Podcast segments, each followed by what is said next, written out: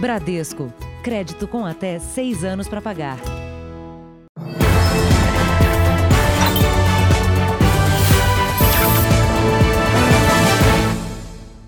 Boa noite. Boa noite. Um auditor fiscal aposentado da Receita Federal é investigado por supostamente chefiar um esquema de sonegação de impostos e lavagem de dinheiro envolvendo uma rede de empresas de fachada. Mais de 420 milhões de reais em imóveis e veículos foram bloqueados pela Justiça Federal. As buscas aconteceram em três endereços da capital paulista e também em cidades do interior e do litoral do estado. Todos são ligados a Manuel Sanches Ponce. Ponce atuava como auditor fiscal desde 1968. As investigações começaram só em 2015, três anos depois dele se aposentar. Na época, havia indícios de que ele, a esposa e seus filhos estavam à frente de um sofisticado esquema de sonegação fiscal e lavagem de dinheiro, envolvendo mais de 50 empresas do ramo imobiliário, a maioria de fachada. De acordo com a Receita, Ponce teria criado as empresas para ocultar dinheiro da venda de loteamentos imobiliários e dificultar a fiscalização. Boa parte das empresas não tinha funcionários e estava localizada neste único endereço, em Sorocaba. A investigação aponta que, em uma das negociações, o auditor comprou um terreno por 6 milhões de reais em uma área avaliada em 13 milhões. Pagou a diferença por fora e declarou apenas os 6 milhões. Não declarou também obras de infraestrutura teve lucro aproximado de 75 milhões de reais com a venda dos lotes. Manuel Ponce foi expulso da Receita no início do ano e teve a aposentadoria cassada. Entre os crimes constatados estão lavagem de dinheiro, evasão de divisas e associação criminosa. A polícia e a Receita Federal fizeram buscas no apartamento de luxo do auditor, localizado num bairro nobre de São Paulo. Quando ele aposentou, em 2012, ele teve uma reversão no quadro societário da maior parte das empresas. O que, que aconteceu? Ele deixou de ser sócio meramente cotista e passou a ser sócio administrador. Daí ele passou a exercer de fato os poderes de, de decisão inerentes à, à direção da empresa. A Justiça Federal determinou o bloqueio de 133 imóveis dos investigados, avaliados em mais de 420 milhões de reais. O patrimônio, segundo o fisco, é fruto das irregularidades. As provas arrecadadas hoje têm por objetivo tentar responder essas perguntas. Se houve ou não algum tipo de favorecimento é, para alguma empresa fiscalizada, favorecimento esse é, supostamente em tese em troca de alguma contrapartida financeira. Manuel Ponce não foi encontrado para falar sobre a investigação. Veja agora outros destaques do dia. Anvisa autoriza a retomada dos testes da Coronavac. Na Rússia, o governo anuncia que vacina teve mais de 90% de eficácia. Perícia descarta raio como causa de apagão no Amapá. Estado americano da Geórgia diz que recontagem de votos será feita à mão.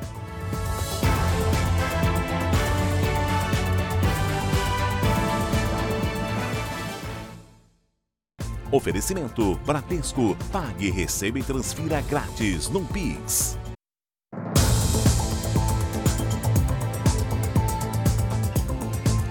No Rio de Janeiro, um jovem cineasta que vinha se destacando com obras que descreviam a vida nas comunidades foi assassinado em uma aparente tentativa de assalto. Instituto Médico Legal a dura missão de reconhecer o corpo de mais uma vítima da violência. O cineasta Carlos Eduardo Barcelos Sabino, conhecido como Cadu Barcelos, tinha 34 anos. Durante a madrugada, ele participou de uma roda de samba na zona portuária do Rio de Janeiro. Segundo testemunhas, Cadu decidiu ir embora com uma amiga em um transporte de aplicativo. Ao descer do carro no centro da cidade, foi atacado.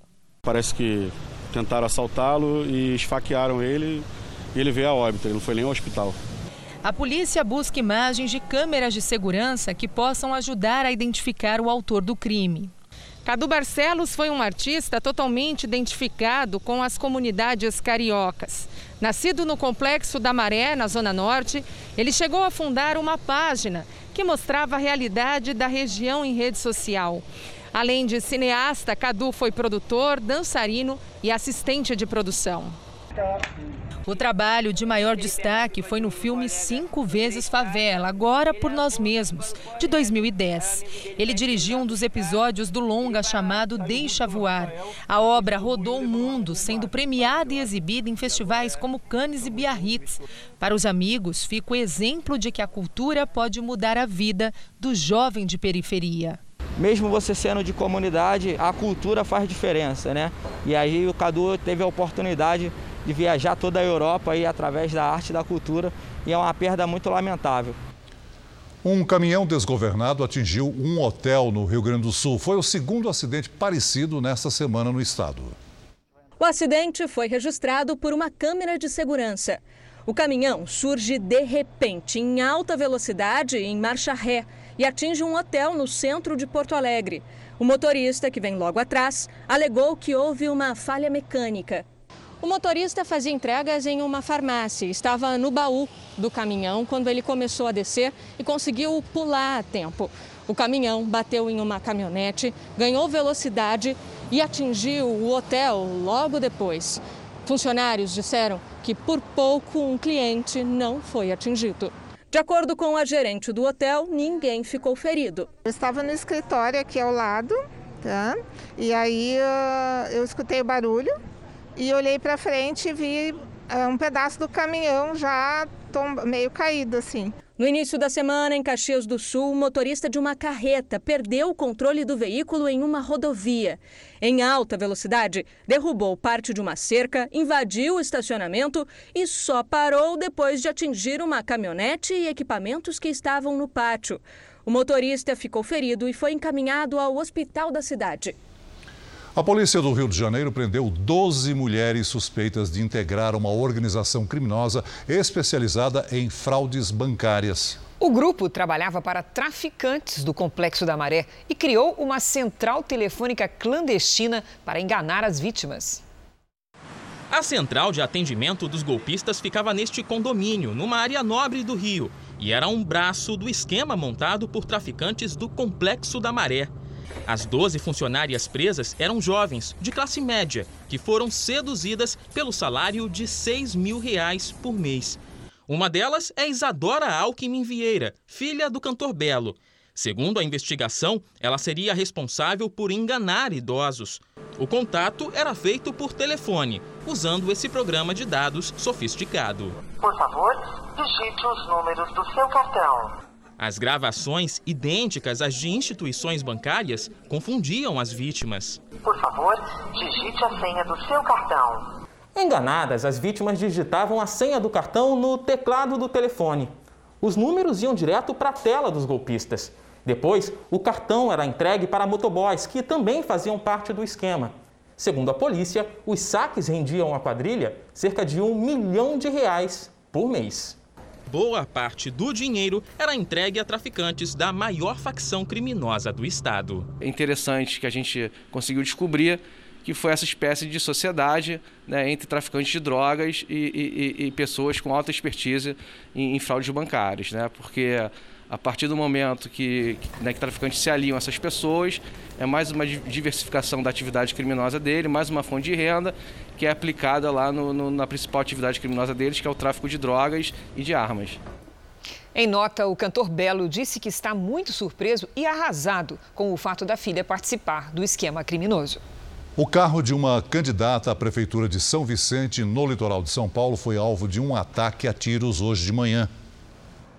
Imagens de uma câmera de segurança mostram um homem numa moto se aproximando do veículo de Solange Freitas. Ele dispara pelo menos quatro tiros contra uma das janelas dos passageiros e foge. A candidata pelo PSDB estava no veículo blindado com outras quatro pessoas. Pelas redes sociais, Solange Freitas disse que todos estão bem. Ela já havia relatado que estava sendo perseguida e ameaçada e por isso passou a andar com um carro à prova de balas. No mês passado, o comitê de campanha da candidata foi invadido e incendiado. A polícia do Rio de Janeiro tenta identificar os responsáveis pela morte do contraventor Fernando Inácio, genro de Castor de Andrade. 64 câmeras no local do crime estão sendo analisadas pelos investigadores. O helicóptero avaliado em 900 mil reais era de uso particular da família. O prefixo PRCAD faz referência a Castor de Andrade. Foi essa aeronave usada por Fernando Inácio na volta da viagem de Angra dos Reis. Ele e a mulher pousaram nesse heliponto pouco antes do crime. O empresário andou poucos metros da pista até o estacionamento. Ao se aproximar da caminhonete, foi atingido pelos disparos. A polícia suspeita que o atirador estivesse escondido atrás de um muro, à espera do contraventor. A mulher de Fernando voltou para a aeronave e não se feriu. Ao longo do dia, a polícia ouviu testemunhas do assassinato. Até agora, nenhuma linha de investigação é descartada. Os investigadores já sabem que cinco dos dez disparos feitos atingiram o contraventor mas ainda tentam entender como os assassinos tinham tantas informações sobre o dia de Fernando Inácio e por que ele, que andava com oito seguranças, estava sozinho no momento do crime. A perícia apontou que o suspeito usou um fuzil AK-47 calibre 762, uma arma de guerra como essa. Os disparos foram feitos a menos de 5 metros de distância. O corpo do contraventor foi enterrado à tarde. A família não quis falar com a imprensa. Entre as hipóteses para o crime está uma disputa familiar marcada por assassinatos e atentados, que já dura décadas. Fernando Inácio era genro do contraventor do jogo do bicho, Castor de Andrade, morto há 23 anos. A família controla pontos do jogo do bicho e de máquinas caça-níqueis. Muito dinheiro, né? Dinheiro e poder. Muito provavelmente, essa morte agora do Fernando Inácio é mais uma morte nessa disputa. O Estado americano da Geórgia anunciou que a recontagem de votos da eleição presidencial será feita à mão, tudo para eliminar qualquer dúvida sobre o vencedor. E o presidente Donald Trump fez hoje a sua primeira aparição pública após a divulgação do resultado das urnas. Ao lado da primeira-dama Melanie e do vice-presidente Mike Pence, Trump participou da comemoração do Dia dos Veteranos de Guerra no Cemitério Nacional de Arlington. Na Filadélfia, o presidente eleito Joe Biden também prestou homenagem aos veteranos. Trump recorre neste momento à justiça para investigar se houve fraude nas apurações. Apesar de não haver mais possibilidade de virada, a apuração dos votos continua. Segundo projeções da agência Associated Press, Trump se tornou hoje vencedor no estado do Alasca. Já o secretário de Estado da Geórgia afirmou que o estado realizará uma recontagem de votos manual para gerar mais confiança. Por lá, Biden venceu com uma margem de cerca de 14 mil votos. A Rússia afirmou que a vacina Sputnik V tem 92% de eficácia, de acordo com a análise da última fase de testes. Na corrida pela vacina para combater a Covid-19, o governo da Rússia garante uma candidata promissora. Segundo as autoridades russas, a Sputnik V tem 92% de eficácia. A conclusão foi baseada no resultado de 20 voluntários na terceira fase de testes. O anúncio ainda é visto com desconfiança porque não foi revisado por outros pesquisadores e o estudo não foi publicado em nenhuma revista científica. A divulgação da análise acontece na mesma semana em que a Pfizer e a BioNTech afirmaram que a vacina desenvolvida por elas também tem taxa de proteção superior a 90%. As empresas ainda esperam os dados conclusivos para alcançar a aprovação que devem sair ainda este mês. Mas a Comissão Europeia se adiantou e fechou um acordo para a compra de 300 milhões de doses da vacina assim que ela estiver pronta. O bloco também tem acordo com outros três laboratórios para assegurar a imunização no continente e realiza negociações com outras farmacêuticas. Vamos agora com a opinião do jornalista Augusto Nunes. Boa noite, Augusto. Boa noite, Cristina, Celso. Boa noite a você que nos acompanha. Um dia depois de noticiado que a vacina do laboratório Pfizer havia apresentado um grau de eficácia de 90%, a Rússia resolveu assumir a dianteira da corrida contra a Covid-19 e garantiu que a eficiência da Sputnik chegou a 92%. Os próximos testes mostrarão se essas porcentagens estão corretas. Tomara que estejam, mas não custa acompanhar com um saudável ceticismo essa competição que não é estimulada apenas por motivos humanitários. Está em jogo, afinal, um mercado de valor ainda incalculável. Ele é formado, em tese, pelos mais de 7 bilhões e 700 milhões de seres humanos que habitam o planeta. A imensa maioria está ansiosa pela chegada do antídoto que livre o mundo de vez do pesadelo sanitário. Nem por isso podem ser queimadas etapas indispensáveis ao processo de fabricação de uma vacina confiável. Só então fará sentido discutir a abrangência da sua utilização. Não pode ser considerado obrigatório o que ainda nem existe. Veja a seguir o retorno dos testes da vacina Coronavac.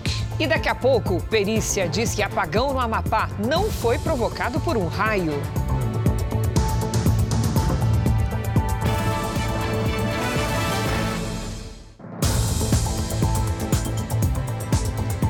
A Anvisa autorizou hoje a retomada dos estudos da vacina Coronavac. Ela é desenvolvida por um laboratório chinês em parceria com o Butantan, que disse que já retomou os testes. O anúncio foi na manhã de hoje. No comunicado, a agência explicou novamente que a suspensão havia sido uma medida exclusivamente técnica, que levou em consideração os dados que eram de conhecimento naquele momento e teve como base o princípio da precaução comitê técnico da agência, formada pelos técnicos e não pelos diretores da agência, tiveram segurança e convicção de afirmar, fruto do documento que somente receberam na noite de ontem, que há segurança em prosseguir. Os nossos voluntários testadores não estão em risco. O diretor-presidente da Anvisa disse também que a suspensão temporária de estudo clínico é comum mas que dessa vez houve pressão exagerada sobre a agência. A ética foi completamente agredida, foi mortalmente ferida em todo esse processo. Lamentavelmente, vimos toda uma gama de informações, inclusive violando a intimidade do testador, quebrando os preceitos éticos sem nenhuma causa justificável. Os estudos tinham sido interrompidos após a morte de um voluntário, mas a polícia do estado de São Paulo investiga o caso como suicídio. O Comitê Internacional Independente, que acompanha os estudos clínicos de vacinas, concluiu que não havia evidências de relação entre a morte do paciente e o imunizante. Uma excelente notícia no dia de hoje. Isso vem de encontro ao que temos afirmado, que essa é uma das vacinas mais seguras que estão em desenvolvimento nesse momento. A Anvisa compreendeu os nossos argumentos. De acordo com o protocolo da Organização Mundial da Saúde, durante os testes de um medicamento, qualquer informação sobre a saúde dos voluntários é considerada. Até mesmo acidentes de trânsito podem paralisar temporariamente os estudos. Após os esclarecimentos, os testes são retomados. No caso da Coronavac, o assunto tomou maior proporção por conta da politização do tema entre o presidente Jair Bolsonaro e o governador de São Paulo, João Dória. Nesta quarta-feira, o ministro da Saúde, general Pazuello, retomou a agenda de trabalho após o afastamento para tratar a Covid-19. Pazuello não falou sobre a polêmica da vacina. Não tem nada para falar, né, Hoje é só novembro azul. No fim da tarde, o presidente Jair Bolsonaro recebeu o líder do governo na Câmara dos Deputados. A base aliada espera retomar a agenda de votações no Congresso na próxima semana. A proposta de um novo programa social para substituir o auxílio emergencial, que termina em dezembro, deve ser discutida depois do segundo turno das eleições. É a vontade do Congresso Nacional, do presidente Maia, do presidente Alcolumbre e também do presidente Bolsonaro. Acho que esse conjunto de forças será suficiente para que nós possamos é, votar esta matéria que é fundamental para que nós possamos abrir o ano. A Anvisa enviou hoje ao Supremo Tribunal Federal as informações solicitadas pelo ministro Ricardo Lewandowski sobre os critérios para decidir em relação a testes e vacinas, entre elas a Coronavac. Segundo a agência, as informações demonstram que a Anvisa segue rigorosamente os protocolos técnicos e científicos internacionais. Veja a seguir: Justiça manda a metrô de São Paulo pagar indenização à família de menino atropelado por trem. E também a tecnologia que pode decidir quem dirigia o carro que matou o jovem ciclista.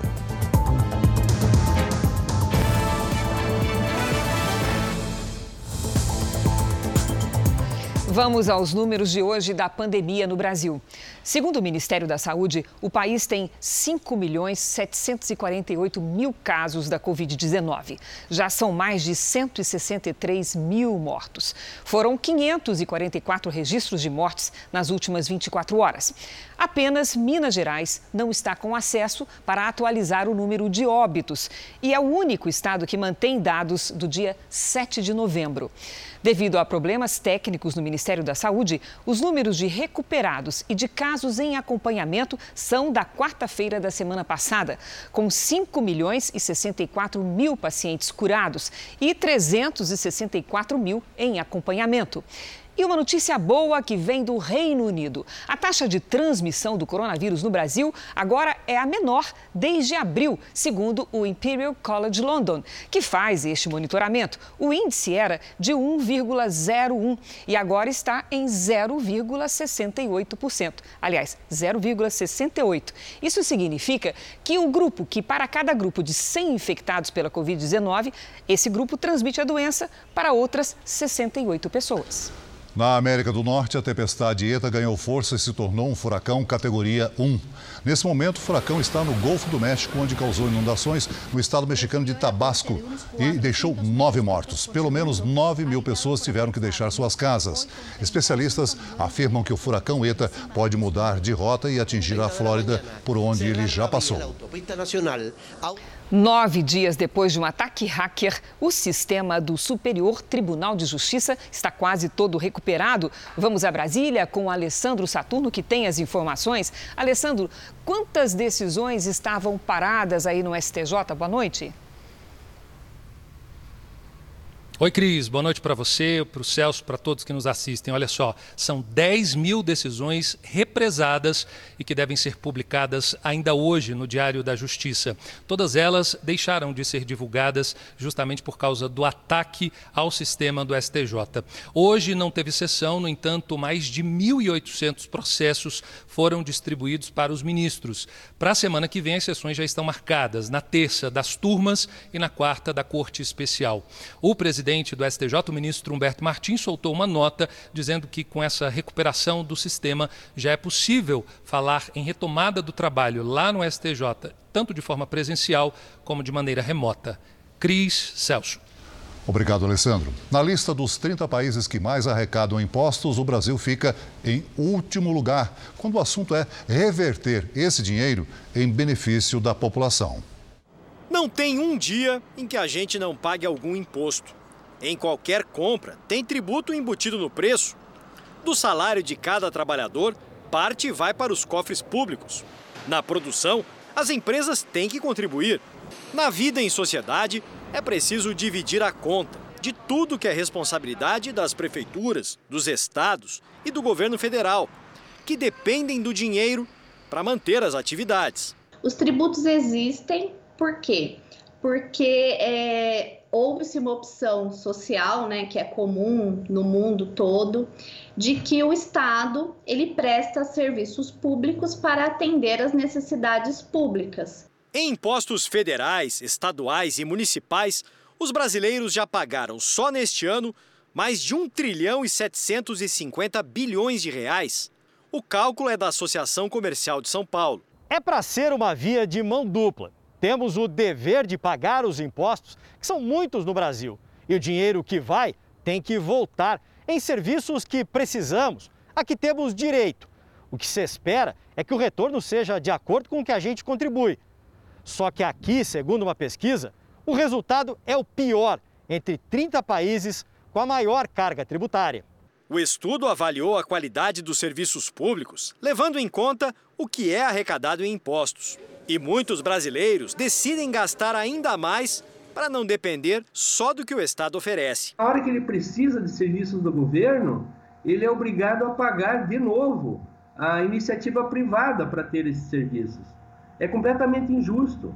Você veja, é, é, o, o brasileiro ter que pagar um plano de assistência médica particular é injusto, é tributação. A Fernanda e o Caio têm uma pequena empresa e conhecem bem o peso dos impostos. Em torno de 150 dias, coisa de cinco meses, só para pagar os impostos, dá em torno de uns 40% do nosso faturamento só de, de taxas de imposto. Pesa bem. Para o Estado, pesa, pesa bastante. E ainda tem o custo com a segurança privada da empresa, o plano de saúde da família e, quando chegar a hora, a escola particular da Luísa. É uma garantia que a gente vai ter um serviço melhor, uma qualidade melhor. Melhorar os serviços públicos depende também de como é usado o dinheiro dos impostos. A aplicação dele tá, deveria ser melhor direcionada. Nós deveríamos elencar, a, primeiramente, a, a população mais pobre e a população em geral que não tem os serviços que poderia ter ou deveria ter, né? Autoridades japonesas alertam a população para a possibilidade de uma terceira onda de casos da Covid-19. Vamos ao vivo com a correspondente em Tóquio, Silvia Kikuchi. Olá, Silvia, o que pode ter provocado essa nova onda de infecções?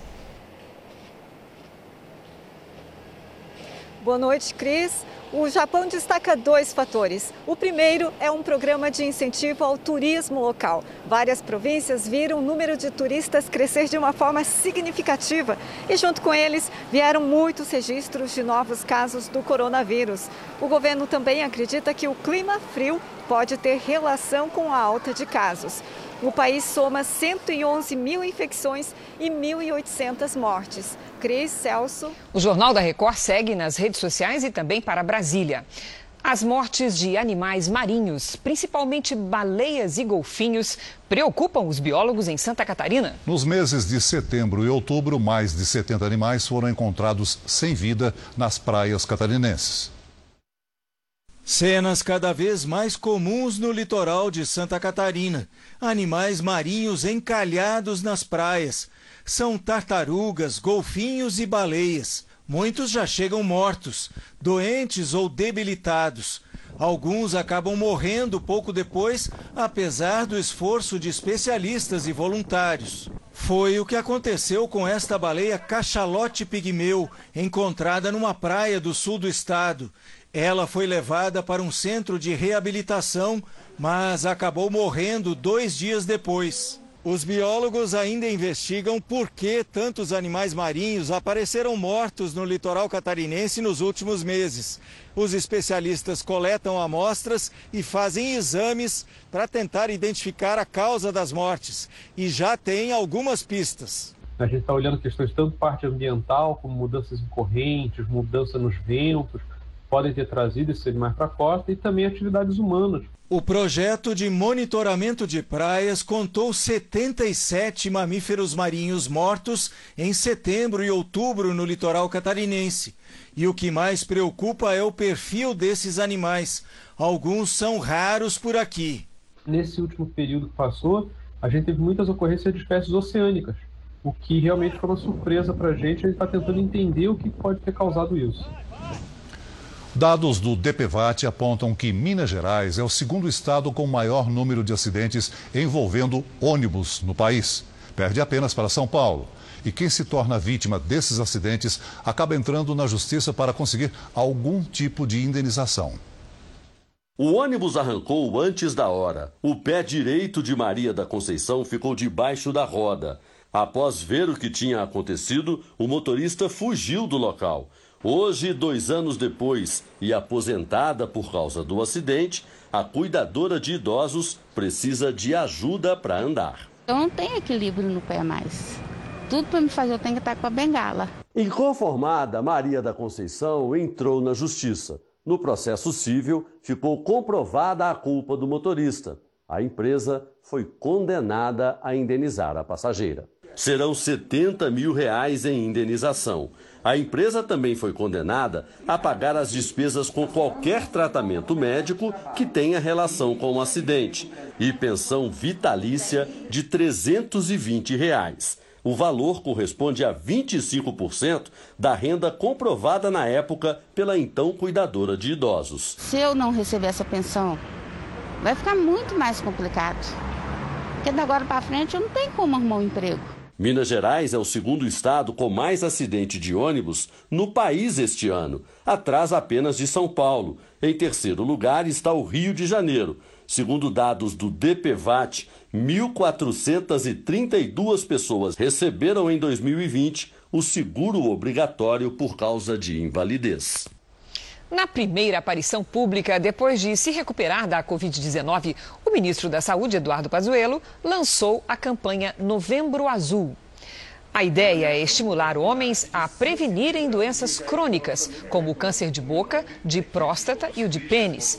Segundo o Ministério da Saúde, mais de 75 mil casos dessas doenças são diagnosticados por ano aqui no Brasil sugere que os homens busquem acompanhamento médico frequente nas unidades básicas de saúde. Quanto mais cedo o diagnóstico, maiores as chances de cura. Nos Estados Unidos, o número de novos casos da Covid-19 tem sobrecarregado os hospitais. Outro problema são as mortes provocadas pela doença. No Texas, caminhões frigoríficos estão de prontidão para receber os corpos. Mais de 240 mil pessoas morreram desde o início da pandemia nos Estados Unidos. O país já ultrapassou 10 milhões e meio de infectados. O número de internações passou de 60 mil. É maior que o pico registrado em abril, de acordo com a Universidade Johns Hopkins. Em média, 1.600 pessoas são hospitalizadas por dia. Na Europa, que enfrenta uma segunda onda da doença, a chanceler Angela Merkel alertou para um inverno difícil. Para ela, o coronavírus deve atingir o país com mais força que entre março e julho, durante a primavera. Na Austrália, a polícia resgatou 46 crianças e adolescentes vítimas de uma rede internacional de crimes sexuais. Elas eram mantidas em cativeiros diferentes e têm entre 1 e 16 anos.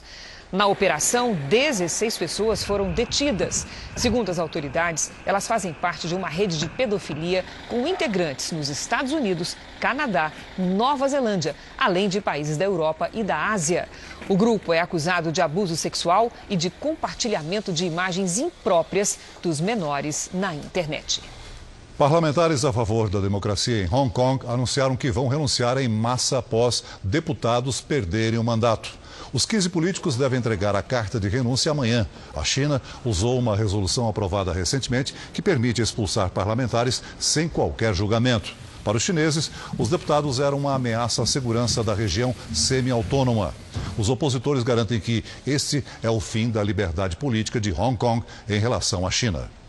Na Arábia Saudita, pelo menos quatro pessoas ficaram feridas depois que uma bomba explodiu durante uma cerimônia que lembrava o fim da Primeira Guerra Mundial.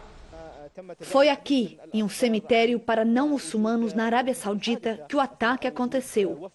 Diplomatas europeus se reuniram para relembrar o fim da Primeira Guerra Mundial, entre eles o cônsul-geral da França. O cemitério está localizado na cidade portuária de Jeddah, um centro comercial internacional.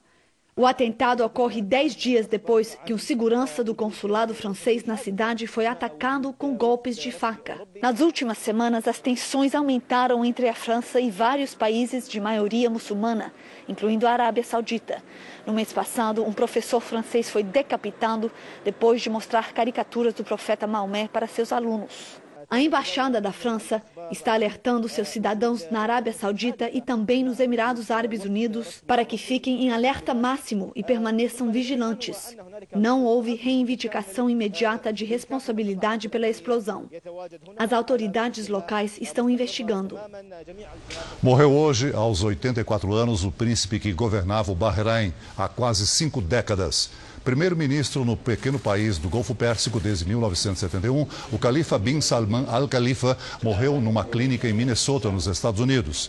A Corte Real não informou o motivo, mas ele já vinha enfrentando problemas de saúde há algum tempo. O rei do Bahrein anunciou uma semana de luto oficial no país. Quem assume é o príncipe herdeiro Ahmad al-Khalifa. O ex-jogador de futebol Diego Maradona deixou hoje o hospital na Argentina. Maradona precisou sair em uma ambulância escoltada pela polícia. Ele estava internado há oito dias após fazer uma cirurgia de emergência em decorrência de um coágulo no cérebro. Segundo o médico de Maradona, ele será levado agora a uma clínica de reabilitação para tratar o alcoolismo. De acordo com o advogado, Maradona está disposto a lutar contra a doença. Em Goiás, uma nova denúncia contra o homem que agrediu uma diarista com ofensas verbais. Ele também teria agido de maneira preconceituosa contra um, uma colega de trabalho. Esta mulher, que prefere não ser identificada, trabalha como cerimonialista em Anápolis e foi uma das pessoas ofendidas pelo colega de profissão. Eu fiquei doente por causa disso, eu fiquei me sentindo menos por causa disso. Nos áudios divulgados sem o consentimento dela em grupos da cidade, Valeriano Filho dispara. Você morre de inveja de mim. Eu não tenho culpa se você tem, não, não tem o meu poder. Agora você não venha bater de frente comigo, não, que eu passo em cima de você. Gorda, feia. Em outro áudio, o cerimonialista continua com as ofensas. Mal amada, pobre, vai emagrecer, vai ser gente. As agressões vieram à tona depois dele ofender uma diarista que também trabalha como cozinheira, depois de ela avisar que não poderia fazer uma faxina na casa do homem. E o dia que eu passar na rua que eu tiver, eu vou cuspir na sua cara. A diarista já prestou depoimento na Polícia Civil. O cerimonialista é esperado para ser ouvido amanhã. Depois da denúncia, outras pessoas da cidade também procuraram a delegacia para relatar que foram ofendidas pelo homem. Ele deve ser indiciado por injúria. A pena para o crime pode variar entre três meses e um ano de prisão, além da aplicação de multa. Ela teve a honra subjetiva violada. Em um vídeo, Valeriano pediu desculpas. Eu quero pedir perdão para ela, né, pelo áudio que eu mandei. Eu acho que quem expôs é, esse fato na mídia foi a família dela, não foi eu. Mas para a cerimonialista, as desculpas ainda não chegaram. Ela também registrou boletim de ocorrência. Será que, que isso era o que as pessoas pensavam de mim? E isso me trouxe problemas psicológicos seríssimos. Uma perícia inicial apontou que não foi um raio responsável pelo incêndio no transformador da Companhia de Energia no Amapá. A Justiça mandou bloquear 50 milhões de reais da empresa. Os laudos iniciais mostram que o superaquecimento numa peça do transformador provocou um incêndio. O para-raio da subestação não foi danificado. Para a polícia, a empresa foi omissa e deveria ter um sistema reserva. O transformador auxiliar estava em manutenção desde dezembro do ano passado. A empresa pode responder pelo crime de atentado contra o serviço público de energia elétrica. A companhia diz que operava de acordo com os órgãos reguladores. O apagão fez o banco de sangue do estado do Amapá ficar ainda mais vazio do que acontece em situação normal. Um estado vizinho, o Pará, começou uma campanha para ajudar com doações. Para tentar aumentar o estoque do Hemocentro de Macapá, voluntários estão sendo convocados em Belém. Todas as bolsas arrecadadas vão ser enviadas direto para o estado vizinho. Minha família toda é de lá, a gente tem a realidade bem próxima da gente, então acho que é muito importante a gente vir doar. O sangue todo coletado irá passar pelo nosso controle de qualidade. Na sexta-feira devemos estar mandando essa remessa para o Amapá. Para fazer a doação é necessário ter entre 16 e 69 anos e pesar mais de 50 quilos. Quem teve Covid-19 precisa esperar 30 dias após a cura para poder doar. Quem teve contato com alguma pessoa doente precisa esperar 14 dias para só então poder doar sangue. Devido ao apagão, o Hemocentro do Amapá passou quatro dias sem fazer novas coletas de sangue e a reserva no estado diminuiu muito. Os baixos estoques nos hemocentros preocupam em praticamente todo o país. Em São Paulo, a reserva não chega a 30% da capacidade. Na Bahia, os tipos O positivo e O negativo estão em níveis críticos. A mesma realidade da capital do país, que precisa de reposição com maior urgência. O que tem só deve durar mais alguns dias. Em Minas Gerais, também falta A positivo. O governo federal tem como meta vender quatro estatais nos próximos dois anos. Com o pacote, a União pode ter um lucro de meio trilhão de reais até 2022. O ministro da Economia, Paulo Guedes, vem ganhando apoio dentro e fora do governo para tocar as privatizações. O desejo é reduzir custos para investir em outras áreas. Muitos planos de privatizações esbarram em obstáculos operacionais e jurídicos. Depois de um evento em que se discutiu o tema na Controladoria Geral da União, o ministro do Superior Tribunal de Justiça, Luiz Felipe Salomão, afirmou que é preciso ter segurança jurídica para facilitar o processo. Que papel que o judiciário tem nesse nesse segmento é segurança jurídica, fornecer respeito aos contratos e segurança jurídica para atrair esses investimentos que agora o mundo todo é, olha, examina para poder sair dessa crise. Ao jornalismo da Record TV, o Ministério da Economia informou que as 46 empresas estatais federais valem cerca de 700 bilhões de reais. Os imóveis da União estão avaliados em 1 trilhão e 200 bilhões. O governo quer vender pelo menos quatro estatais até dezembro do ano que vem. O pacote de privatizações inclui lucrar 100 bilhões de reais pela venda da Eletrobras, dos Correios, do Porto de Santos e da PPSA, que administra o sistema de partilha de petróleo. 200 bilhões com o fim de investimentos em empresas e bancos, como Petrobras, Caixa e Banco do Brasil. 100 bilhões em desinvestimentos em ativos controlados pela União. E mais 100 bilhões com a venda de imóveis. Após quase dois anos de governo, somente uma proposta de privatização foi enviada ao Congresso, a da Eletrobras, que ainda não foi analisada. E uma informação de agora há pouco: o Tribunal Regional Eleitoral do Amapá pediu ao Superior Tribunal Eleitoral que as eleições municipais de Macapá do próximo domingo sejam adiadas devido ao apagão. Ainda não há previsão para uma decisão sobre o assunto. Desde março, Curitiba enfrenta racionamento de água. E hoje foi o terceiro dia mais chuvoso do ano na capital paranaense. Será que essa chuva continua e vai ajudar a aliviar a situação por lá? Vamos saber com Lidiane Sayuri. Olá, Lid, boa noite. Oi, Cris, boa noite para você para o Celso. Para quem nos acompanha, olha só, continua, mas não tão intensa como hoje.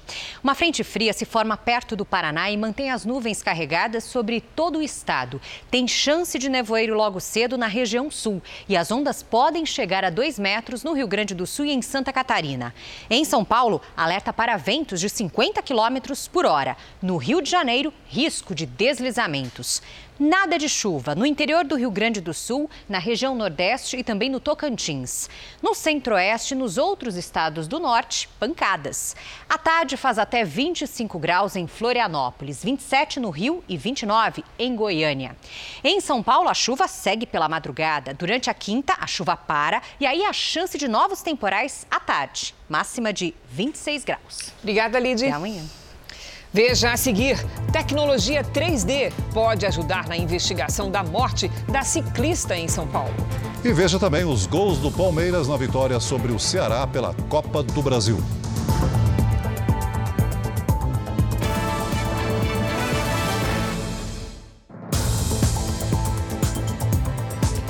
Polícia investiga quem dirigia o carro que atropelou e matou a ciclista Marina Harcourt, em São Paulo. Leandro Estoliar tem as informações. Boa noite, Leandro. As imagens mostram que o motorista estava acompanhado de uma mulher? Oi, Cris, boa noite. Boa noite, Celso. As imagens são da câmera de segurança do elevador do prédio onde mora José Maria da Costa Júnior, de 34 anos. No vídeo, ele aparece acompanhado de uma mulher, sorrindo, descontraído, bem tranquilo. O horário que aparece na câmera de segurança é meia-noite e 17, pouco tempo depois do horário em que aconteceu o acidente. A perícia usou um aparelho que faz imagens em 3D para mapear o interior do veículo e descobrir quem dirigia o carro.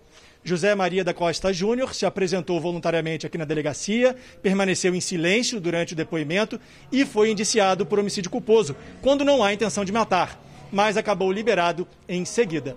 Celso e Cris. Obrigada, Leandro. Mesmo com a pandemia, as universidades estão mantendo os vestibulares. Algumas vão até ampliar os locais de prova, já outras vão aplicar os exames online. No lugar da folha de papel, a tela do computador. É assim que o Matheus vai fazer o vestibular para arquitetura esse ano. E pela primeira vez, sem sair de casa. Eu sempre fiz prova escrita, né? Agora do nada fazer prova online é algo novo, né? Você fica ansioso para querer fazer a prova. A grande quantidade de candidatos era um entrave para o processo seletivo remoto, mas a pandemia acelerou a solução do problema. Para evitar aglomerações, algumas universidades decidiram que o vestibular vai ser 100% virtual. O monitoramento para evitar fraudes também será online. A fiscalização vai ser toda feita aqui pela câmera do computador pessoal dos candidatos. A câmera não pode falhar de jeito nenhum. E sair da página principal da prova? Aí nem pensar. Isabelle tem 17 anos e sonha com uma vaga no curso de medicina. A preocupação dela vai além do processo seletivo. No meu caso, assim, eu, eu mexo no computador, mas não é muito fácil para mim, ainda tenho um pouco de dificuldade, sim. No vestibular pela internet, o candidato será monitorado a todo momento. Um fiscal vai vigiar em média 25 candidatos por prova. O formato da tela que a gente está é, eu não posso sair dessa posição. Se eu, por exemplo, estou fazendo o exame e eu fizer um deslocamento assim, automaticamente o sistema da detecta alguma irregularidade. Se eu pegar, por exemplo, o celular e começar a fazer uma consulta, o sistema detecta, dentre outras coisas. O vestibular da USP, a maior universidade do país, será presencial. A FUVEST, que organiza a prova, dobrou o número de locais para realizar o exame e aumentou o distanciamento entre os candidatos seria impraticável não é, adotar procedimentos que nos dessem e dessem principalmente aos candidatos essa segurança não é, com relação à seriedade, à confiabilidade nesse exame. Futebol. Pelas quartas de final da Copa do Brasil na Arena Pantanal, o Cuiabá perdeu para o Grêmio por 2 a 1. E em São Paulo, o Palmeiras fez três gols em cinco minutos e venceu o Ceará. Gustavo Scarpa chutou cruzado e fez Palmeiras 1 a 0. Logo depois, Rafael Veiga bateu de primeira e ampliou 2 a 0. Na sequência, Gabriel Verón de fora da área marcou o terceiro. Palmeiras 3, Ceará 0. O jogo de volta acontece na semana que vem em Fortaleza. O Jornal da Record termina aqui. A edição de hoje na íntegra e também a nossa versão em podcast estão no Play Plus e em todas as nossas plataformas digitais. E à meia-noite e meia tem mais Jornal da Record. Fique agora com a novela Amor Sem Igual. A gente se vê amanhã. Até lá. Boa noite e até amanhã.